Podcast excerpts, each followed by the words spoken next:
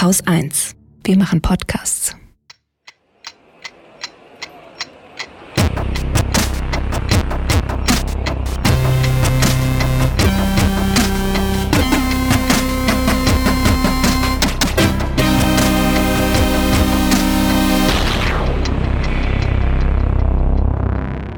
Koch ist Arzt am UKE, forscht am Bernhard-Nocht-Institut für Tropenmedizin in Hamburg und macht einen eigenen Podcast über Infektionskrankheiten. Infektionen, Forschung, Podcaster, da passt was. Ich habe Fragen. Hallo Till. Hallo, schön, dass wir heute sprechen. Was genau forschst du? Also ich bin ja Arzt von Beruf und ich bin seit ein paar Jahren ähm, auch in der Forschung und ich würde die Position, auf der ich bin, als so Clinician Scientist beschreiben. Also auf der einen Seite in der Patientinnenversorgung tätig zu sein und jetzt in der Corona-Pandemie seit einem Jahr ungefähr auch wirklich Patientinnen auf Stationen zu behandeln, ähm, die zum Beispiel Covid-19 haben, aber auch andere Sachen. Und auf der anderen Seite eben auch Forschung zu betreiben und auch wirklich so richtige Forschung in Anführungsstrichen mit der Pipette in der Hand ähm, an der Bench zu stehen und äh, selber Versuche zu zu machen. Und das, woran ich in der Vergangenheit geforscht habe, ähm, war unter anderem einen Impfstoff gegen ein Coronavirus zu entwickeln, oh. aber nicht gegen SARS-CoV-2, sondern gegen ein anderes Coronavirus, was es vorher schon mal gab, haben wahrscheinlich auch schon viele mal gehört, nämlich MERS-Coronavirus, ah, MERS, ja. also Middle East Respiratory Syndrome. Das war 2003, da war ich, oder? War das? Ähm, nee, das war SARS 1 SARS und MERS war so 2013 ist okay. das so erst mhm. beschrieben worden. Genau, so in Saudi-Arabien kommt das vor allem vor und äh, ist eben das äh, zweite Coronavirus gewesen, was so eine sehr hohe Mortalität hat. Die anderen Coronaviren, die wir kennen, das sind so äh, vier normale gewöhnliche Coronaviren, sind ja eher so Erkältungs-Coronaviren. Und gegen dieses Middle East Respiratory Syndrome Coronavirus ähm, ist eben ein Impfstoff entwickelt worden, auch von einem deutschen Forscher, Gerd Sutter heißt er in München. Und den haben wir vor einigen Jahren, 2018, ähm, ist der Hauptteil der Studie gelaufen in, in so einer Phase 1 Studie, also zum ersten Mal im Menschen getestet. Und das war so eins der Projekte, wo ich in der Vergangenheit dran beteiligt war. Das heißt, man kann sagen, ich habe schon zu äh, Coronaviren geforscht, bevor es cool wurde. Da haben die noch in kleinen finnischen Clubs Leute infiziert, die Coronaviren. Genau. genau. Äh, das heißt aber, du, du, wie du schon sagtest, du, du forschst am Patienten. Du, wie sieht das aus, wenn du, da liegt jemand mit Covid-19 und du, du machst Forschung an dem. Das ist ja jetzt nicht, du schneidest ihn ja nicht auf und guckst rein oder so ein Quatsch. Also so, nee, genau. Nee, es ist, sondern es ist, verhält sich ein bisschen anders, sondern es ist eher so, dass man, dass ich äh, neben der klinischen Tätigkeit eben auch ähm, zum Teil Forschung mache und ein Teil davon ist selber im Labor zu stehen, ein anderer Teil ist aber auch so eine klinische Forschung zu machen. Also jetzt, ähm, das habe ich vor allem bei der Covid-19-Pandemie gemacht, dass ich an so klinischen Studien auch beteiligt war. Das heißt, das waren jetzt zu Beginn der Pandemie zum Beispiel äh, Medikamentenstudien, wo wir also okay zum Beispiel Remdesivir überprüft haben. Also das waren jetzt nicht wir alleine, sondern war ein Teil von ganz vielen Krankenhäusern, die weltweit da mitgemacht haben, um eben diese neuen Therapieoptionen zu evaluieren. Bevor, also ich, eigentlich bin, ist das Ganze ist ja völlig persönlich motiviert von mir, weil ich äh, war an Covid-19 erkrankt, also Ende Dezember, Weihnachten habe ich im Bett verbracht, ähm, hatte, äh, also hatte einen positiven Test, hatte zwei Wochen entsprechende Symptome, die, der Verlauf war relativ mild. Bin ich jetzt hm. eigentlich immun? Kannst du das beurteilen oder könnt ihr das beurteilen? Mhm, das ist natürlich eine super Frage ja. und die äh, kriege ich auch andauernd gestellt. Aber ähm, so ganz hundertprozentig sicher sind wir uns noch nicht. Wir glauben allerdings schon. Und wie immer in der Wissenschaft ähm, oder wie oft in der Wissenschaft kann man das nicht mit hundertprozentiger Sicherheit sagen. Aber wir haben ja so Surrogatparameter für Immunität. Also wir haben Dinge, die wir im äh, Labor messen können, zum Beispiel Antikörper, aber auch Immunzellen. Und von denen wissen wir, dass die bei den aller, allermeisten Menschen nach einer Infektion mit SARS-CoV-2 deutlich erhöht sind und wir nehmen an, mit, sagen wir mal, an Sicherheit grenzender Wahrscheinlichkeit, dass die ein äh, Beleg dafür sind, dass man immun ist.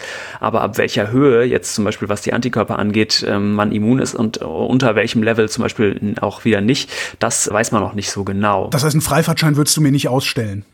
Nee, genau, würde ich nicht, weil ja. jetzt wollte ich nämlich noch auf das zweite zu sprechen kommen und das sind, äh, ist dieses Verhältnis der Reinfektionen. Also ja. es äh, gibt ja schon Berichte, dass sich Leute ein zweites Mal infiziert haben, ähm, nachdem sie schon einmal mit SARS-CoV-2 infiziert waren, dann wieder ausgeheilt waren, also wieder negativ getestet wurden und sich dann nochmal ein zweites Mal infiziert haben. Und bei ein paar von denen hat man auch zeigen können, indem man das Virus äh, sequenziert hat, dass es tatsächlich verschiedene Viren waren. Also dass mhm. es nicht einfach ein, sagen wir mal, Wiederausbruch des gleichen Virus war, was sich, der sich irgendwo im Körper gehalten hat. Und dazu muss man sagen, das gibt es auf jeden Fall. Das ist auch medizinisch gesichert und relativ häufig, also äh, nicht mehr nur Einzelfälle wie noch vor ein paar Monaten, sondern öfters schon beschrieben worden. Mhm. Es scheint aber doch tatsächlich die absolute Ausnahme zu sein. Also die allermeisten Leute äh, scheinen sich in den äh, Monaten zumindest, wie wir es jetzt überblicken können, nach einer Infektion nicht nochmal zu infizieren, sodass mindestens von einer gewissen Immunität ähm, auszugehen ist nach überstandener SARS-CoV-2-Infektion. Was muss denn eigentlich passieren, damit du mir einen Freifahrtschein ausstellst? Geht, geht das überhaupt also mit wir, irgendeiner ja. Impfung oder Krankheit oder sonst was? Naja, Masern. Doch, ne? auf jeden Fall. Genau, also das, du sprichst da einen Bereich an, den wir Correlates of Protection nennen, also die Korrelate hm, des Schutzes.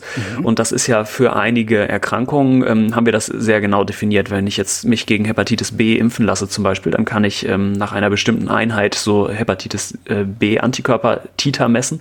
Und da wissen wir, dass ab einem Titerwert von über 100, also 1 zu 100 äh, oder wahrscheinlich sogar schon über 10, hm, man mit annähernd hundertprozentiger Sicherheit äh, vor HBV, also vor dem Hepatitis B-Virus, geschützt ist. Mhm. Und diese Korrelate des Immunschutzes gibt es aber eben nicht für äh, alle Erkrankungen und insbesondere noch nicht für SARS-CoV-2. Das ist aber ein ganz spannendes Forschungsthema, was im Moment total ähm, an Fahrt aufnimmt und äh, auch an Bedeutung gewinnt. Aber wovon? Weil nämlich, mhm. unter anderem, weil diese Impfstoffe jetzt schon so gut sind. Und das hat nämlich zur Folge, dass alle weiteren Impfstoffe, die man jetzt in Zukunft äh, testen wird, wahrscheinlich weniger die Effektivität untersuchen, wie sie es jetzt gerade machen in den großen Phase 3 Studien oder gemacht haben in den letzten Monaten, sondern eher diese Immunmarker als Hinweis nehmen werden, ob die Impfung was taugt. Ist das nur eine Frage der Zeit? Also haben wir, ist die Krankheit noch nicht alt genug? Oder die, oder die Antikörper, die man haben kann, sind die noch nicht alt genug? Oder warum mhm. könnt ihr das noch nicht sagen? Hm, das ist auch eine gute Frage und das, da zeigt sich mal wieder, dass jeder äh, Krankheitserreger wirklich unterschiedlich ist und es gibt, weil es gibt einige Erkrankungen, für die es äh, Impfungen gibt und für die man trotzdem noch kein richtiges äh, Korrelat der Immunität äh, definiert hat. Mhm. Das liegt unter anderem daran, dass es nicht bei allen Erkrankungen ähm, nur die Antikörper sind, die einen Immunschutz vermitteln. Es gibt das Beispiel von dem HIV-Virus, von HIV. Da bilden Menschen, nachdem sie sich infiziert haben, sehr, sehr hohe Antikörperspiegel und wenn man die, die Erkrankung nicht behandelt, schreitet sie trotzdem fort äh, zu AIDS und ich kann trotzdem dran sterben. Das ja. heißt, da ist offensichtlich äh, nicht nur die Antikörper spielen eine Rolle, um das Virus einzudämmen, sondern eher vor allem auch Immunzellen. Und äh, diese Zellen zu messen, ähm, ganz einfach gesagt, gehen, äh, geht deutlich, deutlich schwieriger. Das können, das ist absolut, sind absolut keine standardisierten Untersuchungen, ähm, sondern das können nur wenige Labors. Aber möglich ist das. Das heißt, ich könnte rein theoretisch äh, zu irgendeinem Labor gehen und sagen, miss mal, was ich hier im Blut habe, und daraus könnten die dann tatsächlich eine, hm. eine Sicherheit ableiten. Hm, also, also was die halt Zellen bezahlen, angeht, ne? können, ja, also was die Zellen angeht, können das die, die äh, normalen diagnostischen Labors, also nicht die experimentellen Labors, äh, wie jetzt zum Beispiel am äh, Tropeninstitut, mhm. sondern eben die diagnostischen Labors, die äh, in der Mikrobiologie sind zum Beispiel, die können das eigentlich nicht, weil diese Assays eigentlich nicht gut äh, etabliert sind. Das heißt, sie sind nicht gut miteinander vergleichbar, die benutzen unterschiedliche Reagenzien und so weiter. Das heißt, das ist wirklich noch, was diese Zellen zu vergleichen, das ist noch in einem ja, experimentellen Stadium. Das ist noch nicht komplett ähm, standardisiert, zumindest nicht für SARS-CoV-2, für andere Pathogene schon. Achso, ich wollte gerade sagen, warum, warum haben wir damit noch nicht angefangen? Also, aber gut, dann, dann ist tatsächlich eine Frage der Zeit. Wenn ich immun wäre, wie lange wäre ich immun? auch eine sehr gute Frage. also auch wieder was, was genau, bei einigen Erkrankungen, äh, genau bei einigen Erkrankungen ist man ja äh, sehr lange immun, in, in, wenn man sich einmal infiziert hat, bei Masern zum Beispiel, aber auch bei einigen Impfungen und auch da ist die Masernimpfung ein gutes Beispiel. Da habe ich eine äh, sehr lang anhaltende, wahrscheinlich lebenslange Immunität, wenn ich die Grundimmunisierung aus zwei bis drei Impfungen durchgemacht habe in den mhm. richtigen Zeitabständen. Ähm, und bei Coronaviren verhält es sich jetzt so, ähm, dass es gewissermaßen überliefert ist von den anderen Coronaviren Coronaviren, vor allem von diesen vier gewöhnlichen Erkältungskoronaviren, die man auch schon seit Jahrzehnten kennt, ähm, dass die Immunität abnimmt und dass eine Reinfektion möglich ist. Da gab es so in den 1980er Jahren so Human Challenge Studies, also wo Freiwillige exponiert wurden, also infiziert wurden mit einem von diesen gewöhnlichen Erkältungskoronaviren. Die haben dann eine Erkältung bekommen, die ist dann ausgeheilt normal und dann waren sie erstmal immun für ein paar Monate, aber wenn man sie dann ungefähr ein Jahr später nochmal infiziert hat, haben sie halt äh, erneut eine Erkältung bekommen, die dann etwas weniger schwer ausgeprägt war. Da gehört, und auch, da gehört heißt, aber eigentlich auch ziemliche Schmerzfreiheit zu, bei so einer Studie ja, mitzumachen. Es oder? hat, glaube ich, auch einen Grund, warum das in den 19... ja, es hat, glaube ich, auch einen Grund, warum das in den 1980er Jahren äh, gelaufen ist und seitdem nicht mehr. Okay. Also, äh, genau, ich glaube, ich würde nicht sagen, dass es komplett unethisch ist, aber ich glaube, es steht heutzutage nicht mehr so sehr in einem Verhältnis Genau, in einem Verhältnis zu dem gewonnenen, zu der gewonnenen Erkenntnis. Ne? Mhm.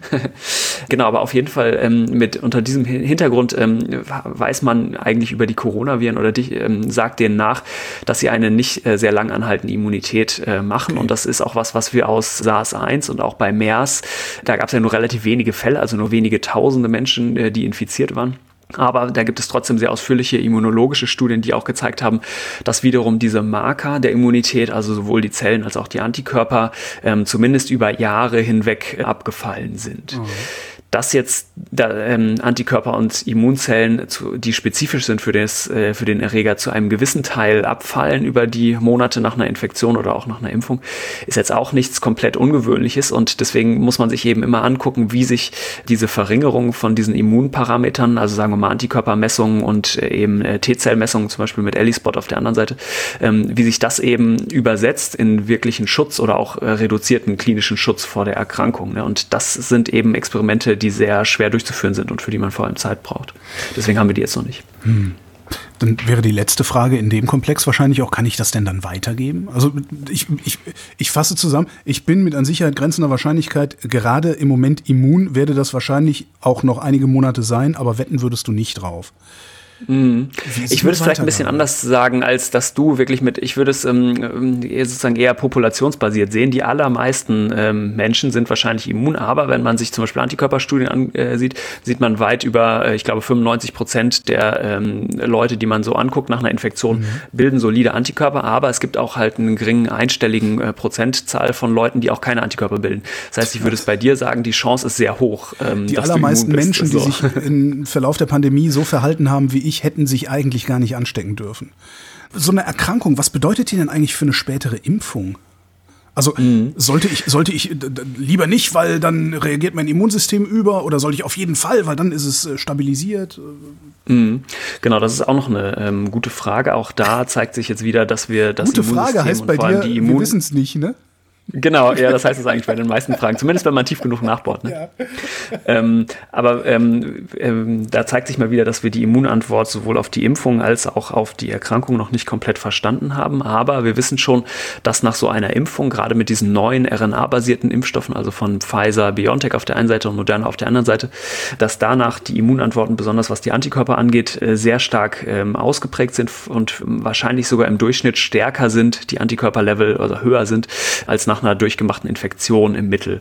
Bei den Infektionen ist es so, man kann grob sagen, je äh, schwerer man krank ist, desto höher fallen zumindest die Antikörperantworten auch aus. Mhm. Was war deine Frage? Ich habe sie gerade schon wieder vergessen, weil es so spät am Abend ist. Ja, Entschuldigung, äh, ob ich mich überhaupt impfen lassen soll oder darf oder kann. Ah ja, genau, genau. Und äh, das ist auch eine gute Frage, die ich im Moment nämlich auch tatsächlich dauernd äh, gestellt kriege. Und ich würde sagen, auf jeden Fall, weil ähm, bei der Impfung ist es ja so, wenn ich das erste Mal geimpft werde, baut sich sozusagen ein erster Immunschutz auf und die Antikörper steigen schon auf ein gewisses Niveau. Wenn ich mich aber jetzt ein zweites Mal nach vielleicht vier Wochen zum Beispiel impfen lasse, sieht man, dass die Antikörper sich nochmal um eine Logstufe, also mindestens um ein Zehnfaches erhöhen, zum Teil noch viel mehr. Und einen ähnlichen Effekt würde ich gerne auch bei jemandem ausnutzen, der schon mal erkrankt ist. Die, die Person würde ich nämlich, der Person würde ich auch sagen, dass man sich vielleicht ungefähr einen Monat, nachdem man durch ist mit der Erkrankung, also nach Ende der Symptome, ähm, ruhig auch impfen lassen kann. Und es ist tatsächlich gar nicht zu befürchten, dass da irgendetwas Schlimmeres passiert, dass ich die Impfung schlechter vertrage, weil ähm, auch unter den, äh, in den Studien, die jetzt schon gelaufen sind, in diesen großen Phase 3 Studien der Forerunner Vaccines, wo wirklich viele 10.000 Zehntausende ProbandInnen eingeschlossen waren, war auch ein gar nicht so ganz geringer Anteil von Leuten dabei, die vorher schon asymptomatisch infiziert waren. Das heißt, bei denen hat man zu Studienbeginn eine Serologie gemacht, also einen Antikörpertest und hat gesehen, die waren schon mal infiziert in der Vergangenheit und die haben das genauso gut vertragen. Also da gab es kein äh, Safety-Signal, was uns irgendwie gezeigt hätte, dass die das schlechter vertragen wenn ich mich jetzt impfen lassen würde, wäre ja meine Erkrankung eigentlich die erste äh, Spritze, die ich kriege. Ja. Und wenn ich mich jetzt impfen lassen würde, würde ich sozusagen direkt die zweite bekommen. Genau, ich glaube, so kann man sich äh, vereinfacht ja. vorstellen. Wie sich das jetzt genau verhält ähm, zu, ähm, ich bin erkrankt und lass mich nicht impfen oder auch ich werde zweimal geimpft, das weiß man natürlich noch nicht, weil da fehlen ja. die Studien. Die werden aber jetzt kommen, weil es wir einfach so viele Impfungen und so viele Infektionen auch immer noch haben. Und das ist natürlich eine spannende Frage, die auch so ein bisschen auf der Hand liegt. Also ich glaube, da sind wir beiden jetzt auch nicht die Ersten, die sich das äh, gefragt haben, sozusagen. Du sagtest eben, wir haben, wir haben Viren, da bist du lebend, dein Leben lang immun, bei anderen nur sehr kurz, bei, bei manchen gar nicht, HIV zum Beispiel. Ja. Könnte man das ändern? Wenn, wenn man da genug Geld und Forschung draufwerfen würde, könnte, könnte man das ändern? Wären wir in der Lage dazu oder ist das was, womit wir leben müssen? Ähm, meinst du jetzt auf, in Bezug auf SARS-CoV-2, dass wir wirklich eine dauerhafte, langanhaltende Immunantwort Beispielsweise, haben? Oder, oder meinetwegen ähm, auch HIV. Mh.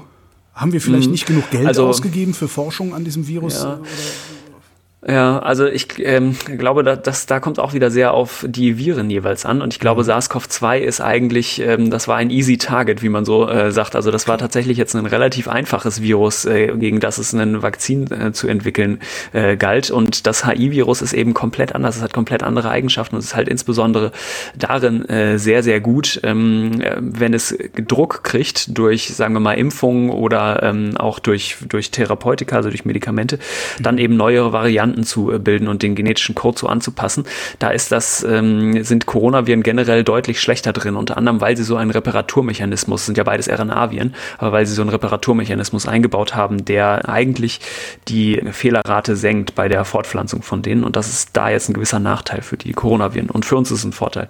Aber das heißt, ich glaube, wir haben eigentlich eine gute Chance, einen ähm, lang anhaltenden Immunantwort durch Impfungen zu induzieren, selbst wenn die jetzt noch abfallen sollte durch die Impfungen jetzt, was ich erst noch zeigen muss, kann man entweder nochmal Auffrischimpfungen machen oder man kann eben, und das ist jetzt das Coole an dieser neuen RNA-Technologie, auch relativ leicht wahrscheinlich gegen neue Virusvarianten oder ähm, einfach verbesserte Impfstoffe nochmal herstellen. Exkurs. Was sind RNA-Viren, beziehungsweise was ist das Gegenteil davon? Also was sind die anderen Viren?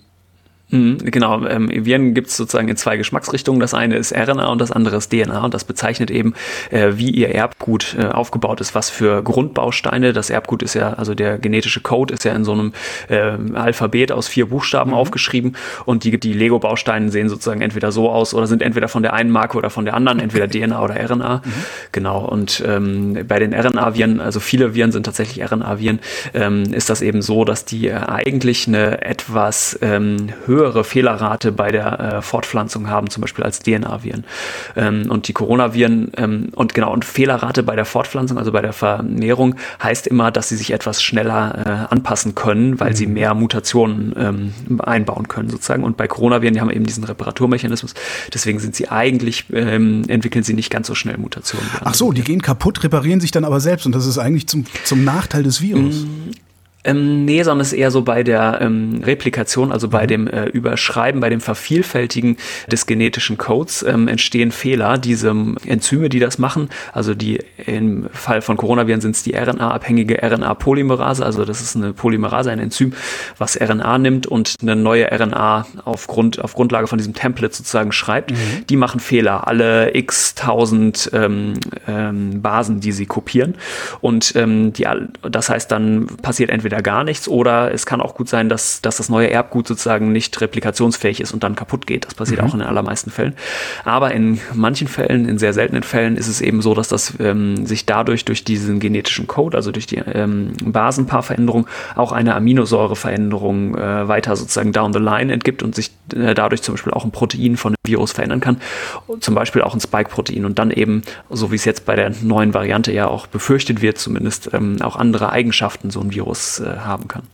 Dann habe ich das mit mit dem Reparaturmechanismus nicht wirklich verstanden. Was macht denn der Reparaturmechanismus dann? Genau, ah, den habe ich auch noch nicht erklärt. Genau, jetzt ist es so, ähm, das heißt, so für Viren ähm, ist ähm, jetzt eigentlich eine Balance ganz gut. Auf der einen Seite ist es für Viren gut, wenn sie möglichst viele Fehler eigentlich einbauen in diese Replikation, weil sie dadurch adaptationsfähig sind. Klar, könnte was Nützliches Auf der anderen Seite sein. ist es, ja. mhm. genau, auf der anderen Seite ist es aber auch nicht so gut, weil die allermeisten von diesen Fehlervarianten äh, schlechter sind. Also sie sind unfitter oder sind mhm. äh, gar nicht replikativ replikationsfähig. Das heißt, da müssen die Viren irgendwie eine Balance finden und es hängt natürlich auch von der Größe des Genoms ab. Ähm, so ein Coronavirus hat ein relativ großes Genom, fast 30.000 äh, Basenpaare. Das heißt, für die ist es eigentlich nicht so gut, wenn jetzt sagen wir mal alle 1000 äh, Basenpaare während der Kopie einen Fehler auftritt, dann hätten sie im Durchschnitt 30 äh, Fehler in der Aminosäuresequenz. Das wäre viel zu viel. Das heißt, die brauchen irgendeine Form von ja, Proof-Checking hinterher, also irgendeine mhm. Form von Fehlerkorrektur, damit das nicht so oft auftritt. Ne? So, und jetzt haben wir dann auch diese Impfstoffe, das sind mRNA-Impfstoffe, das lese und höre ich ständig und das ist halt auch ganz neu. Was ist denn jetzt der Unterschied zu, was sind die anderen Impfstoffe? Wie heißen die denn dann? Mhm. Also man kann bei der Impfstoffentwicklung, das ist jetzt nochmal ein ganz großes Thema, aber man kann da grob so, äh, würde ich, sagen. Äh, von der Zeitlinie her drei, äh, drei Technologien zur Impfstoffentwicklung her unterscheiden oder drei Gruppen mhm. eigentlich. Das eine sind die äh, alten Technologien zur Impfstoffentwicklung. Das ist zum Beispiel inaktivierte Viren. Da nehme ich einfach einen Virus, züchte das in der Zellkultur hoch und äh, werfe das dann zum Beispiel in Formalin rein. Ähm, dann wird das inaktiviert, also es geht kaputt und dann verimpfe ich das, das ganze Virus, so wie es ist. Ne? Mhm. Das sind so ein bisschen die älteren ähm, Technologien. Klingt Dann gibt es neuere brachial. Technologien. Ja, genau, aber das sind auch Impfungen, mit denen wir schon sehr gute Erfahrungen haben. Zum Beispiel gegen äh, Polio, also Kinderlähmung, ja. äh, gibt es eine Impfung, die so hergestellt ist. Ne? Eine inaktivierte Vakzine sind das. Mm, dann gibt es die zweite Gruppe, das sind so ein bisschen neuere Technologien. Da gibt es auch schon mm, äh, Impfstoffe, die zugelassen sind für den Menschen und die sind seit ein paar Jahrzehnten, sagen wir mal, im Menschen äh, im Einsatz. Das sind zum Beispiel, ähm, werden ähm, Impfungen, bei denen jetzt nicht mehr das ganze Virus verimpft wird, sondern nur noch noch ein bestimmtes Protein. Das Hepatitis, die Hepatitis B-Virusimpfung wäre da so ein Beispiel für. Oder auch Teile von dem Virus, die sich dann zu so Virus-like Particles ähm, aggregieren, also zusammenfügen. Mhm. Ähm, das heißt, da sind nur noch Teile von dem Protein, äh, von dem ganzen Virus drin, also nur noch bestimmte Proteinteile. Und dann gibt es eben neuere Technologien der Impfstoffherstellung. Und da würde ich zwei unterscheiden. Das eine sind die RNA, auf die wir jetzt gleich noch kommen, und das andere sind diese äh, vektorbasierten Impfstofftechnologien. Das sind, ähm, da zählt zum Beispiel aus Oxford der Impfstoff, dieser Chadox von AstraZeneca dazu. Mhm. Das sind jetzt äh, Impfstoffe, wo ich den genetischen Code nicht als RNA direkt impfe, sondern den in einen Trägervirus einbaue, den genetischen Code. Jetzt im Fall von SARS-CoV-2 zum Beispiel den genetischen Code für das Spike-Protein und den baue ich im Fall von diesem AstraZeneca-Impfstoff in ein Virus ein, was eigentlich Schimpansen, also eine Affensorte befällt, also Aha. in so einen Chimpanzee-Adenovirus, der bei Menschen gar nicht schädlich ist. Das heißt, der kann Menschen infizieren, aber macht eigentlich nichts im Menschen. Und äh, da baue ich eben den genetischen Code für das Spike-Protein ein und habe, das ist gewissermaßen mein Trägervirus, über den ich dann äh, die RNA in die menschliche Zelle bringe. Moment. Und äh, jetzt ich, noch als, ich, nehm, ja. ich nehme diesen, diesen, diesen, dieses Virus aus dem Schimpansen, äh, bringe das in den Menschen ein. Da drin ist der, der, der genetische genau. Code vom, vom eigentlichen Virus. Was macht das genau. Immunsystem jetzt damit? Genau, das. Ähm, also woher weiß das äh, Immunsystem, dass es genau diesen genetischen Code nehmen soll, den ich da eingebracht habe? Ja. Also Viren machen ja eigentlich äh, was sehr ähnliches wie die RNA-Vakzine. Die bringen auf die eine oder andere Weise ihren äh, genetischen Code, im Fall von RNA-Viren ähm, die RNA, in die menschliche Zelle ein mhm. und benutzen dann die Tools, die Werkzeuge der menschlichen Zelle, um ihre RNA zum einen zu vervielfältigen, das ist die Replikation, und zum anderen in Protein umzuschreiben. Das nennen wir Translation. Das heißt, äh, dieses, dieser Prozess des RNA in die Zelle einbringen und dann äh, die RNA vervielfältigen und daraus Protein zu machen. Das ist was, äh, was Viren eigentlich auch per Default machen. So funktionieren die. Ja. Mm. Nur würde denn nicht das Schimpansenvirus dafür sorgen, dass es mehr Schimpansenvirus gibt? ja, das macht es zum gewissen Grad auch, aber es ist im Menschen äh, nicht gut fortpflanzungsfähig, so würde ich es mal sagen. Okay. Aber was eine Infektion mit diesem Chadox dann auf jeden Fall zur Folge hat, ist, dass dadurch, dass die RNA von dem Spike-Protein eben auch in die Zelle eingefügt wurde, ein gewisser Teil von dem Spike-Protein dann auch hergestellt wird. Ah. Und das wird dann eben vom Immunsystem als fremd erkannt, weil es ist halt kein menschliches Protein. Mhm. Und das Immunsystem ist sehr gut darin, so fremde Proteine zu erkennen. Ähm, und dagegen wird eine Immunantwort ausgelöst. Und das heißt, es schafft dann, es schafft dann dieses Schimpansenzeugs und das Spike-Protein sozusagen raus. Ja, du musst, mit, du genau. musst mit mir reden wie mit einem Zehnjährigen. Ich habe absolut keine Ahnung. Nee, nee, das ist, ähm, das ist für mich eine super Herausforderung eigentlich, das so, äh, so in sehr einfachen äh, Varianten zu erklären. Aber eigentlich sprichst du auf ein äh, ganz gutes Phänomen an, was es mit diesen vektorbasierten Impfstoffen nämlich auch gibt. Es gibt nämlich sowas, was man Vektorimmunität nennt. Mhm. Weil ähm, es gibt nämlich tatsächlich das Phänomen, dass sich äh, dann nicht nur gegen das Spike-Protein ähm, eine Immunität äh, entwickelt, sondern eben auch gegen den Vektor in diesem Fall, also gegen den oh. Chimpanzee-Adenovirus, also gegen, äh, gegen Chadox. Und ähm, das ist eine mögliche Erklärung, nur auch on a side note, warum eventuell bei diesem Chadox-Impfstoff das Regime mit der niedrigen Dosierung in der ersten Dosis ähm, auch eine höhere Effektivität gezeigt hat. Das ist zumindest eine Spekulation, weil dann äh, so war die Spekulation eventuell eine geringere Vektorimmunität durch diese niedrigere erste Dosierung aufgebaut wurde und dann die zweite Dosierung für den Booster mh, hm, besser helfen konnte. Ist das deutlich geworden? Nee, es ist nicht deutlich geworden, wenn ich ehrlich bin. Okay, dann, dann gehen wir es nochmal langsam von, genau. von vorne durch. Was passiert, also wir gucken uns an, was passiert ähm, bei dem RNA-Impfstoff, damit fangen wir vielleicht mal an. Und dann, was passiert bei dem Chadox-Impfstoff, ja, weil das sind ja die drei äh, Forerunner, also die drei Impfstoffe, die bei uns so am weitesten entwickelt sind und mhm. kurz vor der Zulassung zum Teil sind. Ne? Genau, bei, der, bei den RNA-Impfstoffen, also ähm, dem einen von Pfizer-BioNTech und dem anderen von Moderna, ist es so, das ist RNA, die in so ein kleines Fettbläschen verpackt ist, in so ein Lipid-Nanopartikel. Mhm. Und wenn ich das impfe, dann verschmilzt dieses Fettbläschen mit der Zellmembran und entleert gewissermaßen seinen Inhalt, und das ist eben diese RNA, in ähm, das Zytosol, in das Innere de, der Zelle. Und da mhm. wird dann die zelleigene Maschinerie, die zelleigenen Werkzeuge benutzt, um aus diesem ja, RNA-Code ein Protein herzustellen. Mhm. Und ähm, genau, das ist eben eine Messenger-RNA, also eine mRNA. Mm, äh, das hat damit zu tun, dass äh, man diese RNA so nennt, die später in Protein umgeschrieben werden soll. Es gibt noch andere Sorten von RNA, die andere Funktionen haben, aber deswegen ist es wichtig, dass es eine Messenger-RNA ist. Genau, und ähm, die Zelle, zum Beispiel eine Muskelzelle, aber auch andere Immunzellen, ähm, in die das jetzt eingeschleust wurde, die produzieren dann das Spike-Protein auf ihrer Oberfläche, also das Spike-Protein von SARS-CoV-2. Mhm. Und das wird eben vom Immunsystem erkannt, äh, zunächst von Immunzellen, von Antigen, ähm, äh, von Antigen präsentierenden Zellen zum Beispiel. Aber und sie produzieren ähm, nur das, das sie produzieren nur das Spike-Protein, aber ja, machen nicht das, was SARS-CoV-2 machen wollen würde. Genau, das können okay. sie nicht machen, weil ihnen äh, die anderen Proteine fehlen ja. von dem Virus. So ein Virus um, weil was, was macht ein Virus? Das produziert auf der einen Seite seine Proteine, es produziert auf der anderen Seite aber vor allem ganz viele neue Viruspartikel. Das ist mhm. ja der einzige Driver von einem Virus. Das ist das einzige, was ein Virus äh, will, wenn man das so anthropomorphisieren will. Ähm, ja. Dann ist ja, sich äh, weiter zu verbreiten. Das heißt, äh, Viren wollen immer neue Viren bauen und dafür brauchen sie ja den ganzen genetischen Code vom Virus und der ist in dem Vakzin überhaupt nicht drin. Und sie mhm. brauchen vor allem auch den genetischen Code für die anderen Proteine. Das heißt zum Beispiel für das Hüllprotein noch, äh, das Matrixprotein und so weiter, die es sonst noch gibt. Und ohne den genetischen ähm, Bauplan für diese ganzen anderen, für diesen ganzen andere Zeug, äh, kann in der Zelle auch kein neues SARS-CoV-2-Virus entstehen. So, das waren die RNA-Impfstoffe. Und jetzt kommen wir zu den Vektorimpfstoffen. Die machen im Prinzip was sehr ähnliches, dass sie nämlich auch die Erbinformation, also die RNA von, äh, die für das Spike-Protein kodiert, in die Zelle einbringen. Und das machen sie eben nicht, indem sie ähm, die RNA einfach in einem Fettbläschen verpackt haben, was dann mit der Zellmembran verschmilzt, sondern sie machen das, indem wir einen äh, Basis- oder ein Trägervirus haben, in dessen genetischen Code mh, gewissermaßen mit einer kleinen Schere mh, ein ganz kleiner Teil eingefügt ist. Mhm. Und das ist eben diese genetischen Code für das Spike-Protein. Und ähm, die. Nee, soweit hatte ich das verstanden, aber was ist, was ja. ist dann die Vektorimmunität? Also ich, ich entwickle nicht nur eine Immunität ja. gegen das Spike-Protein, äh, sondern auch genau. gegen Chadox. Genau. Nur weil, was hat, äh, was hat Viren, mein Immunsystem die, davon, dass es auch gegen dieses Trägervirus immun ist? Das hat jetzt erstmal ähm, an Schutz hat das jetzt erstmal gar nichts davon, aber das so funktioniert das Immunsystem ja nicht. Das fragt sich ja nicht, was hat der Mensch davon, sondern das sieht einen, äh, einen anderen Stoff oder ein anderes Protein oder in diesem Fall einen Virus äh, und seht, oh, der gehört nicht zu mir, dagegen baue ich jetzt Abwehr auf. Und ähm, das macht es eben nicht nur gegen, das macht es gegen alles, was man einbringt in dieser Impfung. Ja. Und äh, eben nicht nur gegen das Spike-Protein, sondern auch ähm, gegen diesen Chimpanzee Adenovirus. Jetzt ist vermutlich noch nie so schnell Impfstoff erfunden, entwickelt und zur Anwendung gebracht worden, wie jetzt bei SARS-CoV-2. Ja.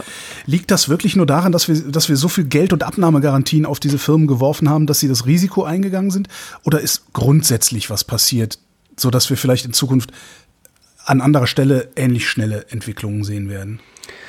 Genau, ich glaube, ich würde es äh, eher so rumformulieren. Also die Impfstoffentwicklung ähm, vor 2020 hat ja tatsächlich eher so im Durchschnitt zehn Jahre gedauert genau. von der Konzeption, das heißt von der akademischen äh, Idee vielleicht, sowas zu entwickeln zum wirklich zum äh, marktreifen Produkt. Und äh, du hast es gerade schon gesagt, der Grund, warum das jetzt alles so schnell ging, ist tatsächlich hauptsächlich äh, Ressourcen, das heißt mhm. ähm, sowohl Geld, der im großen, was im großen Umfang zur Verfügung gestellt wurde und praktisch keine Rolle gespielt hat bei der Entwicklung, äh, und eben aber auch äh, Man- und Woman-Power, das heißt, haben sich total viele Leute, sowohl der, auf der akademischen Seite, aber auch in der Industrie, ja mit der Entwicklung von diesen äh, Impfstoffen ähm, beschäftigt. Und es sind eben äh, Prozesse gestaucht worden, also diese Phasen der klinischen mhm. Prüfung, da gibt es ja eben diese drei Phasen, das heißt von der Prüfung von einem ähm, Arzneimittel oder in diesem Fall Impfstoff im Menschen gibt es Phase 1, 2 und 3 und die sind zum Teil ein bisschen gestaucht worden. Das heißt, man hat ähm, mit der Phase 3 schon angefangen, wenn die, als die Phase 2 noch nicht komplett äh, zu Ende ausgewertet wurde. Ja klar, wenn ein finanzielles Risiko als, als als, als, als, als Firma, äh, die, die, die sowas herstellt oder sowas forscht, wenn ein finanzielles Risiko minimierbar ist, dann musst du dir nicht monatelang Gedanken darüber machen, ob du das Geld ausgeben willst. Alleine so. Ja, Ganz genau. Ja. Genau. Ähm, und äh, ein anderer Grund dafür, dass jetzt auch die Phase 3 Impfstoffstudien so extrem schnell gelaufen sind, war auch ironischerweise, dass die Pandemie so unglaublich äh, hochgegangen ist, was ja. die Fallzahlen anging. Weil dadurch war es eben möglich, in diesen riesengroßen Studien, die wirklich viele Zehntausende Probandinnen eingeschlossen haben, äh, so schnell auf die erforderliche Anzahl von infizierten Menschen zu kommen. Mhm. Weil das ist ja das Kriterium in der Phase 3, da will ich die Wirksamkeit überprüfen. Und dafür brauche ich Leute, ähm, die Covid-19 kriegen. Und dann decke ich irgendwann, nachdem ich, sagen wir mal, 160 Fälle registriert registriert habe in meinen 40.000 Leuten, decke ich sozusagen auf und gucke nach, wie viele davon waren im ja. Verumarm, also wie viele haben da wirklich das, den Impfstoff bekommen, wie viele haben Placebo bekommen. Da hat man halt gesehen, 90 Prozent, 95 Prozent von denen hatten Placebo gesehen, ge bekommen und nur 5 Prozent hatten den, den Impfstoff wirklich bekommen. Das heißt aber auch, dass wir bei der nächsten Pandemie, und die wird ja mit an Sicherheit grenzender Wahrscheinlichkeit kommen, auch wieder in der Lage wären, so schnell einen Impfstoff herzustellen? Total, genau. Und das ist wirklich das Coole und das Neue. Und ich glaube, deswegen waren auch alle Impfstoffforscher in, im November so richtig aufgeregt und äh, excited irgendwie über diese neuen Entwicklungen der RNA-Impfstoffe, weil das war wirklich nicht vorher abzusehen, dass die so eine hohe Effektivität hatten. Und sie haben eben, genau wie du gerade schon gesagt hast, das Potenzial, dass auch auf neue Viren man damit eben total schnell reagieren kann. Weil man muss sich ja vorstellen, sobald im Januar ähm, da aus den, von den chinesischen KollegInnen ähm, die Sequenz von SARS-CoV-2 ähm, übermittelt wurde und öffentlich gemacht wurde, haben diese Firmen im Prinzip konnten die direkt anfangen mit der Produktion eigentlich, weil die ähm, diese Produktionsstätten, die ersten äh, standen ja eigentlich schon. Also jetzt zum Beispiel BioNTech, die haben ja vorher äh, Cancer Vaccines, also so Impfstoffe, experimentelle Impfstoffe gegen Krebs hm. auf RNA-Basis hergestellt. Das heißt, die hatten die Technologie, die mussten eigentlich nur diesen Code, den, den sie dann übers Internet gekriegt haben, eingeben und hatten 48 Stunden später die ersten Impfstoffe in der Hand. Ne? Ach so. Und das ist natürlich cool. Ja, ja, das geht eben so super schnell bei okay. RNA-Impfstoffen. Das ist so ein bisschen das Besondere. Und das ist anders bei Vektorimpfstoffen. Deswegen. Warum macht man äh, dann überhaupt noch, warum macht man überhaupt noch Vektorimpfstoffe, wenn wir RNA-Impfstoffe machen können? Ja, das ist natürlich eine gute Frage. Das äh, ist ja ist was, was man sich ähm, perspektivisch noch mehr wird stellen ähm, die müssen, äh, diese Frage. Aber diese Technologien sind eben ganz neu und jetzt deswegen vor dem November 2020 war es eben nicht klar, ob äh, RNA-Impfstoffe in der Lage sind, ähm, einen guten Schutz zu bieten oder nicht. Ja. Aber deswegen, das ist ein wirklicher Gamechanger auch ja. für die nächsten Jahrzehnte. Sag mal, wenn, wenn man so Immunsystem so als Ganzes, ne? Ähm, das heißt mhm. ja immer, man könnte das Immunsystem irgendwie stärken, entweder durch Pendeln oder die Gabe von Zuckerkügelchen oder äh, lange Spaziergänge im strömenden Regen, äh, schieß mich tot. Kann man das eigentlich mhm. wirklich? Kann man das Immunsystem stärken mhm. oder ist das nicht einfach vorhanden und arbeitet vor sich hin? Ja, ich glaube, äh, mit letzterer Aussage würde ich mich deutlich wohler fühlen. Von Zuckerkügelchen bin ich wirklich kein Freund, außer man nimmt sie als Bonbons. Ähm, genau, nee, und ich glaube, so pauschale Aussagen von das Immunsystem stärken, die sind sicherlich äh, super ähm, untersimplifiziert, also ähm, übersimplifiziert. Also das, äh, genau, nee, das kann man so nicht sagen. Und bei den allermeisten Menschen, die auch so von sich sagen, ich habe ein schlechtes Immunsystem, ich habe ein schwaches Immunsystem, mhm. ähm, das kann man auch medizinisch in den meisten Fällen nicht so gut fassen oder nicht so äh, wirklich belegen. Ne? Woher kommen dann solche Aussagen? Also ich sage das auch. Also ich krieg, wenn ich, wenn ich mich äh, früher, ne, als alles noch normal war und man sich noch normal erkältet hat, äh, ich habe praktisch mhm. mit jeder Erkältung sofort äh, nicht nur erhöhte Temperatur, sondern echt immer so 38,5 zwei Tage lang gehabt. Und habe immer gesagt, mhm. boah, mein Immunsystem ist total im, im Eimer, ich kriege immer sofort Fieber. Ist diese Aussage hm. falsch? was heißt falsch? Ich, das ist jetzt, ich will das jetzt nicht in Abrede stellen. Wenn du das so erlebt hast, dann war das ja erstmal so, Punkt. Genau, aber. Das ist ja nur meine Interpretation des Umstandes, dass ich sofort Fieber kriege. Genau, ich, glaube, es äh, ist zum gewissen Teil Zufall, hängt vielleicht auch davon ab, ob man Kinder hat zum Beispiel. Da habe ich gehört, äh, kriegt man auch äh, besonders häufig Erkrankungen, die auch mit Fieber einhergehen. Kita, Kita, die kleinen solchen Schleudern. Ja. Ähm, genau, aber ähm, nee, also es, es ähm, ist sicherlich nicht so, ähm, dass einige Leute per, per se ähm, jetzt immer andauernd Fieber kriegen und andere gar nicht. Ne? Mhm. Ich meine, ich muss ein bisschen einschränkend dazu sagen, äh, zwei Dinge. Einerseits gibt es natürlich wirkliche Immundefekte, die man messen kann, entweder erworben, jetzt zum Beispiel HIV hatten wir schon mhm. angesprochen, es gibt aber auch angeborene Immundefekte, wo man zum Beispiel einen Antikörpermangel oder bestimmte Störungen in den Bereich der Immunzellen hat. Das gibt es auf jeden Fall. Aber, aber ich glaube, das hätte ich in 50 Jahren, die ich auf der Welt bin, schon gemerkt. Ne? Genau, und das wollte ich gerade sagen, diese wirklichen definierten Erkrankungen, die gehen meistens mit ganz anderen Erkrankungsbildern und mit deutlich schwereren Infektionen ähm, einher. Mhm. Das heißt, äh, das würde jetzt auf die allermeisten Leute so nicht zutreffen. Die zweite Einschränkung, die ich oder Bemerkung, die ich aber gerne noch machen würde, ist, dass natürlich das Immunsystem, man hat es vorhin schon auch gehört, bei den Antworten, die ich so gegeben habe, total wenig eigentlich noch verstanden ist. Oder man könnte auch sagen, es ist super komplex und die Interaktion zwischen den verschiedenen Bereichen des Immunsystems auch etwas ist, ähm, wo einfach noch ganz viel Forschung äh, nötig mhm. sein wird. Und das heißt natürlich im Umkehrschluss schon auch, dass es jetzt theoretisch auch sein kann, dass in ein paar Jahrzehnten wir noch viel mehr wissen über das Immunsystem und man dann vielleicht auch einige Leute identifizieren kann, die jetzt, sagen wir mal, zum Beispiel für Coronaviren per se anfälliger sind oder, oder für andere Erkältungsviren. Ne? Oder da eher mit Fieber drauf reagieren. Was dann auch noch die Frage beantworten würde, warum sich so wenige anstecken, obwohl so viele exponiert sind. Ne? Ja, das scheint ja, das kann man jetzt sozusagen auf so ähm, Ausbruchsniveau immer ganz schön mathematisch beschreiben. Das scheint ja wirklich auch eine Besonderheit ähm, von der, den Coronaviren zu sein, dass sie eben zu diesen Superspreading-Events äh, neigen, zu dieser Überdispersion. Das heißt, dass nur äh, wenige Leute sehr viele andere Leute äh, anstecken. Und warum das jetzt genau äh, pathophysiologisch so funktioniert und welche Eigenschaft von dem Virus, welches Protein oder welche Gensequenz dafür jetzt verantwortlich ist, das wissen wir aber noch nicht. Ne? Also wir wissen, dass es so ist. Ähm, dass, wie du schon gesagt hast, vielleicht so ganz grob gesagt 20 Prozent der Leute ähm, ungefähr 80 Prozent der Neuinfektionen verursachen. Mm, aber warum, woran das jetzt ganz genau liegt, weiß man noch nicht bei mhm. SARS-CoV-2. Jetzt haben wir fast eine Dreiviertelstunde geredet und ich weiß immer noch nicht, ob ich immun bin. Habe ich am Anfang schon gesagt, das äh, kriegen wir heute leider, glaube ich, nicht definitiv raus, aber ich glaube schon, dass du ähm, erstmal immun bist eine wichtige Sache noch, ähm, da hattest, hattest du, glaube ich, schon so ganz kurz einmal tangiert. Wir wissen eben auch noch nicht, ähm, ob wenn ich geimpft bin oder wenn ich die Erkrankung durchgemacht habe, ob ich mich nicht vielleicht auch nochmal asymptomatisch infizieren kann und dann mhm. wiederum ansteckend für andere sein kann. Das sind Daten, die werden wir, glaube ich, in den nächsten ja, Wochen bis wenigen Monaten kriegen, also okay. insbesondere was die Impfung angeht. Aber noch wissen wir es eben nicht und deswegen ist es total wichtig, auch noch allen Leuten zu sagen, wenn ihr euch geimpft habt, dann äh, wissen wir eben noch nicht, ob ihr nicht vielleicht doch auch noch Überträgerinnen sein könnt für andere. Deswegen macht auf jeden Fall weiter mit den Abstandsregeln mit den Masken und ja, so weiter. Und gleichzeitig ist es natürlich das beste Argument dafür, äh, dass sich möglichst alle impfen lassen, weil dann brauchen wir uns diese Gedanken nicht mehr zu machen. Ne? Genau, also ich würde so sagen, jetzt ist das Gute an den Impfungen schon, dass wir schon wissen, dass sie sehr gut uns vor Erkrankung und Tod durch SARS-CoV-2 schützen. Mhm. Und ähm, es steht zumindest sehr stark zu vermuten, dass sie auch eine gewisse Reduktion der Infektiosität ähm, mhm. Äh, und damit auch der Transmission des Virus zur Folge haben. Aber das ist eben noch nicht bewiesen und vor allem ist noch nicht bewiesen, in welchem Umfang das ist. Also ob es nur ganz wenig ist oder ob es sehr viel Schutz ist, was das angeht. So, ich hatte die letzten beiden Dezemberwochen Covid-19 ich würde gerne äh, in, weiß ich gar nicht, ich glaube in der zweiten Februarwoche ist es, ich habe es jetzt nicht im Kopf, meine Eltern besuchen gehen. Die sind beide über 80. Mhm. Mhm. Wie würdest du dich verhalten? Nochmal PCR vorher oder reicht ein äh, äh Schnelltest?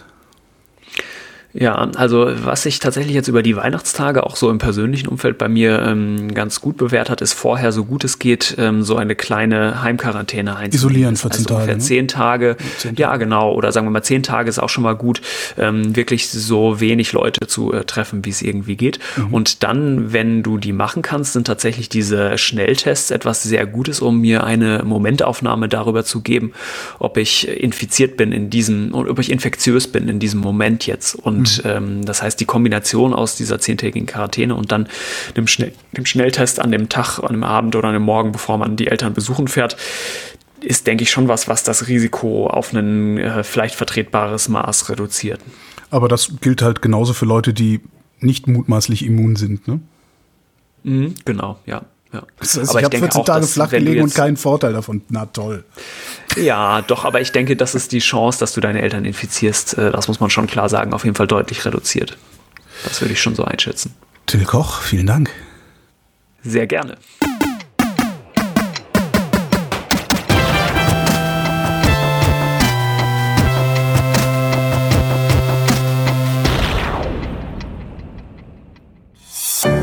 Produktion von Haus 1.